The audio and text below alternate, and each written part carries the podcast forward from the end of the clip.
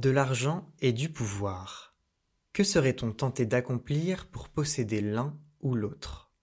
Ou encore mieux, les deux à la fois. En 1934, comme en 2022, quiconque armé d'une volonté sans faille peut être poussé à faire n'importe quoi pour atteindre son but. C'est justement ce que montre Clovis Cornillac dans le film qu'il réalise, intitulé Couleur de l'incendie. Touchée par la faillite financière à cause d'une machination à son encontre, une héritière, qui plus est mère d'un enfant handicapé, va tout faire pour se venger. Le tout dans un Paris des années 30, marqué par la montée des idéologies extrêmes. Les projecteurs d'écran s'allument lentement, bande annonce. Bouquet des premiers jours, lilas des Flandres, douceur de l'ombre,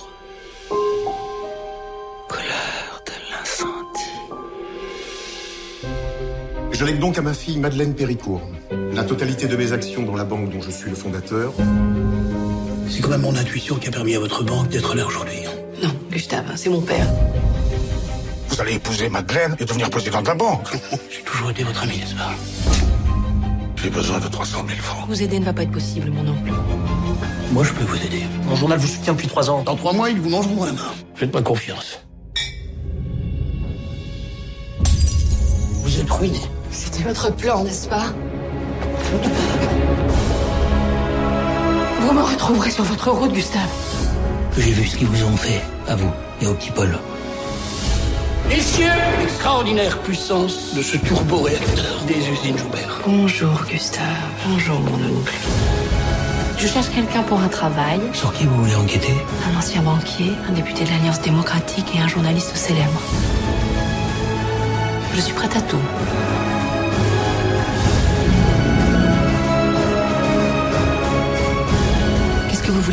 Je veux tout savoir de Joubert. Nous sommes victimes d'un complot. Un complot Mais de qui Soyez prudente.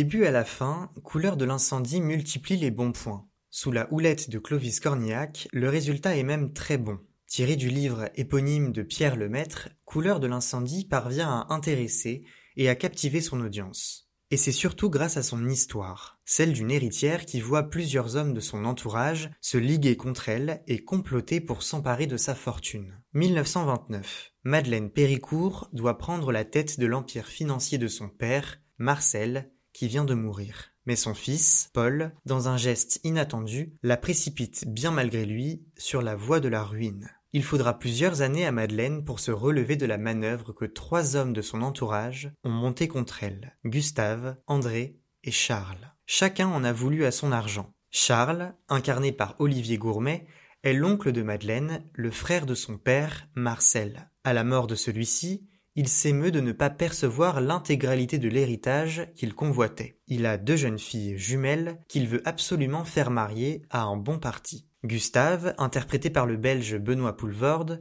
partenaire et banquier du défunt, pense très vite pouvoir manipuler Madeleine pour gagner en influence au sein de l'Empire Péricourt. D'autant plus que l'héritière ne le laisse pas insensible. Le troisième homme, interprété par Jérémy Lopez, est André, le précepteur de Paul, dont les méfaits sont rapidement portés à la connaissance des spectateurs. Madeleine, ignorant tout, lui trouve une place dans la rédaction d'un journal national pour le remercier de ses services. Lorsqu'elle apprend les agissements de cet homme en qui elle avait une confiance totale, son monde s'écroule. Cinq années ont passé. 1934. L'heure de la vengeance pour Madeleine. Les trois hommes vont chacun en prendre pour leur grade. L'intrigue est très plaisante à suivre et offre de nombreuses péripéties, en supplément de scènes puissantes et de dialogues percutants.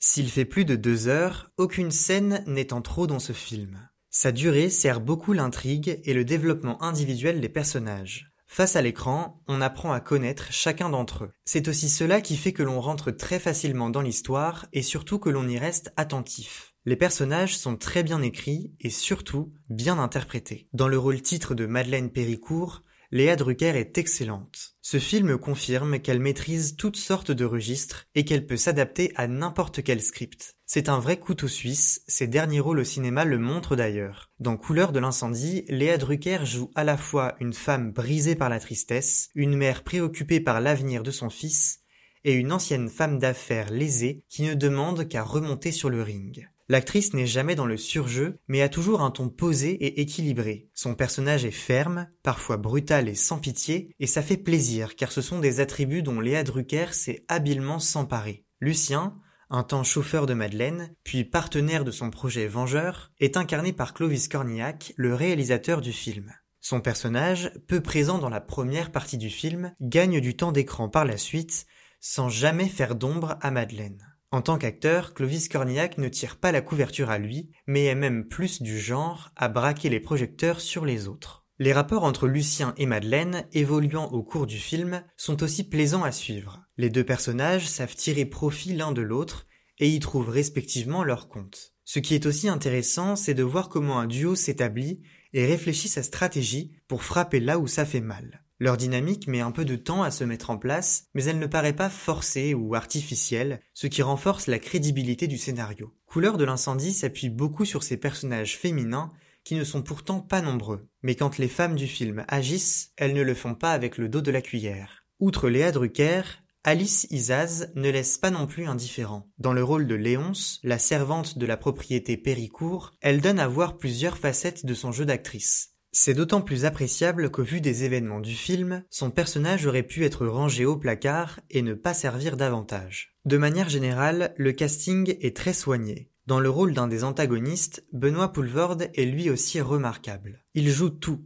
de l'homme offusqué et orgueilleux au banquier et entrepreneur avide de réussite, en passant par l'homme d'affaires véreux. Le ridicule ne le tue pas, car son personnage connaît de nombreux coups durs dans le film. Mais ça ne l'empêche pas de repartir en selle, pour tenter au mieux de sauver son honneur. À l'intrigue principale vient s'ajouter une intrigue secondaire qui est pourtant tout aussi intéressante. Paul, le jeune fils de Madeleine, est depuis plusieurs années en pleine admiration d'une chanteuse d'opéra, Solange Galinato, interprétée par Fanny Ardant. Le garçon va suivre le parcours artistique de la cantatrice et se lier d'amitié avec elle. Il faut dire que la puissance vocale de la chanteuse a eu un effet revivifiant sur Paul, coincé dans un fauteuil roulant. Fanny Ardant apporte une touche de fantaisie et de légèreté qui est bienvenue, sans quoi le film aurait, je pense, été beaucoup trop sérieux. Cette intrigue secondaire est particulièrement jouissive car elle emmène le film vers une autre direction que l'on n'attend pas forcément au début du film. Pour se venger, Madeleine doit se rendre en Allemagne, et pour mettre son plan à exécution, doit négocier avec des militaires allemands. Je n'en dis pas plus, mais introduire son personnage dans une Allemagne nazie seulement vieille d'un an, est une idée excellente, directement portée par Pierre Lemaître dans son ouvrage. Reste que les choix de réalisation de Clovis Cornillac sont corrects. La scène où les grandes figures du Reich, Hitler en tête, assistent au récital de Solange Galinato dans un opéra de Berlin est très bien réalisée. La cantatrice est de dos, illuminée par les projecteurs, tandis que l'on distingue difficilement la foule. Solange cache Hitler à l'écran tandis que tous ses officiers sont dans le chant. Dès qu'elle se met à chanter un air qui n'est pas du tout au programme du spectacle, le dictateur est le premier à se lever et à quitter la pièce, ce que la caméra montre cette fois très précisément. Hitler, que l'on ne voyait pas à l'écran cinq secondes auparavant, est maintenant bien visible, et en quelque sorte, c'est toute la menace qu'il représente qui prend forme sous les yeux des spectateurs à présent. Faire évoluer les personnages dans l'Allemagne nazie emmène aussi Couleur de l'incendie vers une autre dimension, le récit historique. Le film n'est pas simplement un film qui traite de machinations économico-financières, mais il confronte aussi ses héros à leur temps et au monde qui change. Une page d'histoire s'écrit, mais ce n'est pas ce qui arrêtera Madeleine Péricourt dans son projet. Il y a aussi un gros potentiel esthétique chez Couleur de l'incendie. Si les rebondissements et les scènes chocs sont nombreuses, ce qui encourage aussi une plongée dans l'histoire, ce sont les costumes, les accessoires et les décors du film. Le réalisme est tel que cette ambiance parisienne des années 1930 m'a totalement happé, et c'est peu dire, car Paris n'est pas vraiment ma ville préférée. Couleur de l'incendie est un film que je recommande vivement. Grâce à une histoire bien ficelée et des personnages aussi ingénieux que déterminés, le résultat est réussi. Clovis Cornillac parvient à intéresser le spectateur en lui proposant de suivre dans les moindres détails le projet d'une femme blessée, prête à tout pour se venger de trois hommes qui ont marqué son passé. Les performances des acteurs font aisément le reste. Couleur de l'incendie marque, touche et surprend, et réunit ainsi tous les ingrédients d'un long métrage à savourer sans modération. Dans le prochain épisode d'écran, on reviendra sur le drame français Plus que jamais, réalisé par Émilie Atef avec Vicky Krieps et le regretté Gaspard Huliel. D'ici là, n'oubliez pas d'aller au cinéma.